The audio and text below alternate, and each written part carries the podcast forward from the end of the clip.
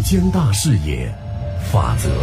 本环节根据真实案例改编，来源于民主与法治社。我们来进入到今天根据真实案例改编的环节法则。四十三岁的朱国平住在湖北省宜昌市。二零一五年五月，女儿婷婷即将中考了。婷婷啊，你最近在冲刺冲刺啊！考上重点高中，爸妈带你出国旅游。真的？那爸爸啥时候骗过你啊？那你放心，老爸，我肯定能考上重点。还没等到中考，朱国平的妻子李慧就迫不及待地准备泰国旅游的攻略了。五月二十三号，李慧通过旅行社在网上服务平台找到了上海飞腾商务公司，预定了清迈加曼谷三到十四天的自由行。三个人的费用呢，一共是一万六。出发的时间是二零一五年六月二十二号，返回的时间是当月的三十号。六月十四号，在出发的前一周，李慧又通过飞腾商务公司网站预订了机场、酒店之间的接机服务，以及清迈、丛林飞跃等多个单项的旅游费用。三个人的费用呢是九百一十五块，这笔旅游服务费是由携程旅行社收取的。婷婷这个孩子呢，果然争气，中考分数刚刚公布，全市两家最好的高中是争着要他。六月二十二号呢，一家三口欢天喜地的如期出行了。二十八号，他们来到了清迈丛林飞跃项目的所在地。只见高山环绕，一大片高海拔的热带雨林，为滑索提供了绝佳的天然环境。导游呢，也是很热情的给大家介绍了这个项目。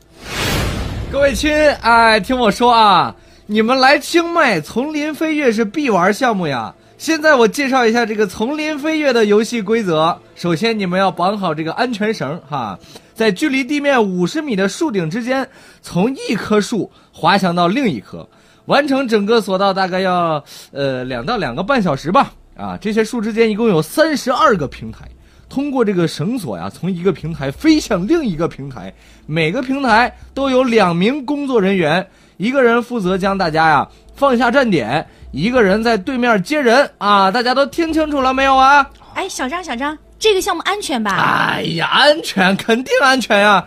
你身上有安全绳呢。周国平跟妻子、女儿隔开之后呢，被编入了十人组成的临时小组，每个人都是在教练的指导下单独滑行。但是啊，等到周国平站到那个平台上的时候呢，只有九平方米的场地中间只剩下一个不到一平米的下降孔了。平台上站着十位游客和一位工作人员。周国平呢，他身材比较高大，他挪移了下一个站位。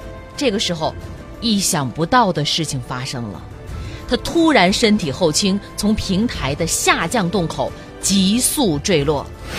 啊！救命！救命！呀，这人去了！尽管朱国平头戴安全头盔，身上有安全绳索，但是坠落之后，由于地面没有铺设缓冲垫，朱国平重重撞击在了地面上。工作人员迅速赶过来，但是很不幸，到达医院的时候，朱国平已经不治身亡。事发当天呢，驻清迈总领馆联系了朱国平其他的亲属，并协助办理来泰手续，同时敦促泰国警方尽快查明事故的真相，妥善保存死者的遗体。两天之后，李慧的哥哥以及朱国平的弟弟抵达了泰国清迈，协助李慧将朱国平的遗体运送到宜昌。十月上旬，清迈警方调查认为，事故的原因是安全锁扣发生的故障。之后呢，泰国警方就该起事故指控丛林飞跃项目的经营者泰国某公司以及相关的人员疏忽大意致他人死亡。朱国平意外身亡，不仅给李慧母女带来沉重的打击，也让朱国平年近七旬的父母饱受痛苦啊！朱国平生前一家企业是担任高管职务的，如今白发人送黑发人，晚年生活如何保障啊？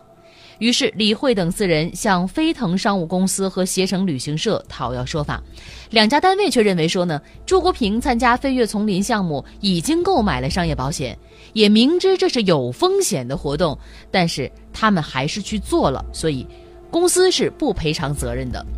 二零一五年十二月，李慧、朱婷以及朱国平的父母向上海市长宁区人民法院提出了民事诉讼，他们请求商务公司、旅行社共同赔偿包括死亡赔偿金、被抚养人的生活费，共计二百一十二万多元，其中呢，仅惩罚性的赔偿金就达到了人民币七十万。我们一家三口，本来是高高兴兴的去清迈玩，结果，结果就回来两个人。你们说你们不管了？是这样的，这个项目是通过我们商务公司购买的，没错。但是玩这个丛林飞跃的时候，只有朱国平一个人发生了事故，其他同团的人员都没有问题。他本人肯定也是太大意了，对事故他也是有责任的。呃，这个钱是我们旅行社收的也没错哈，但是旅行社只是丛林飞跃项目的代销方，我们只提供产品的订购服务。没有其他服务和导游，我们也不能承担全部的赔偿责任。你们，你们都推得一干二净，这钱给你们了，人没了，你们说没责任就没责任了。当时要不是那个安全绳的铁扣脱落，我老公怎么会跌落到地面上？这个项目它本身是有风险的，你们在选择之前就应该清楚啊！啊，我们清楚什么呀？你们网站上说就说惊险刺激，你没有说危险呀。上海市长宁区人民法院审理之后认为呢，李慧她是通过网站订购了上海某旅行社出售的丛林飞跃项目，网站平台在宣传推荐涉案的丛林飞跃项目的时候呢，只是渲染该项目惊险刺激，但是没有把高空速降项目存在的高风险进行告知，这呢就忽视了安全风险的提示，而且从事故发生的实际情况来说，事发的。降落的速度的平台设置距离地面十多米的高空，在面积九平米的场地上站了十一个人，空间的局促可想而知。而且平台是没有设置护栏的，明显存在不安全的因素。事发的时候，地面也没有铺设缓冲的防护垫，说明安全措施不足和失效。法院酌定。飞腾商务公司和携程旅行社对朱国平死亡承担的风险是百分之八十的责任，对李慧等人要求其对所损失予以两倍以上的惩罚性的赔偿是不予支持的。上海市长宁区人民法院作出了一审宣判，携程旅行社赔偿李慧等人各项损失合计八十五万五，飞腾商务公司承担连带的清偿责任。李慧等四人原告对一审判决不服，在二零一六年八月一号向上海市第一中级人民法院提出了上诉。嗯，正在听节目的朋友，今天我们根据真实案例改编的环节法则当中，为各位讲到这个朱国平在参加丛林飞跃项目意外跌落身亡，法院一审认为他本人也存在疏忽大意，包括过失，判决其自负百分之二十的责任，而且不适用消费者权益保护法的惩罚性的赔偿规则。你们觉得？这个责任到底该怎么划分呢？同时，我们也来看看最终的责任划分。上海市第二中级人民法院经过审理之后认为，事发时朱国平头戴的安全头盔，身上也系着有安全绳索，其身上的防护设备和他人没有区别。但是从事件的结果来看呢，丛林飞跃工作人员所提供的安全措施几乎是失效的。所以说，李慧等人上诉主张携程旅行社承担全部的赔偿责任，应予以支持。所以在二零一七年六月三十号，上海市第二中级人民法院作出了终审判决，改判某旅行社赔偿李慧等四人各项损失一百零六万多元，飞腾商务公司承担连带的清偿责任。感谢各位的收听参与，感谢我们的合作单位民主与法制社，记者欧阳峰，编剧陈蕊。我们的节目直播每周一到周五十三点，回听往期的法则可以下载蜻蜓 FM 客户端搜索“法则”即可。您还可以关注微信公众号“九一二声音工坊”，直接在线收听。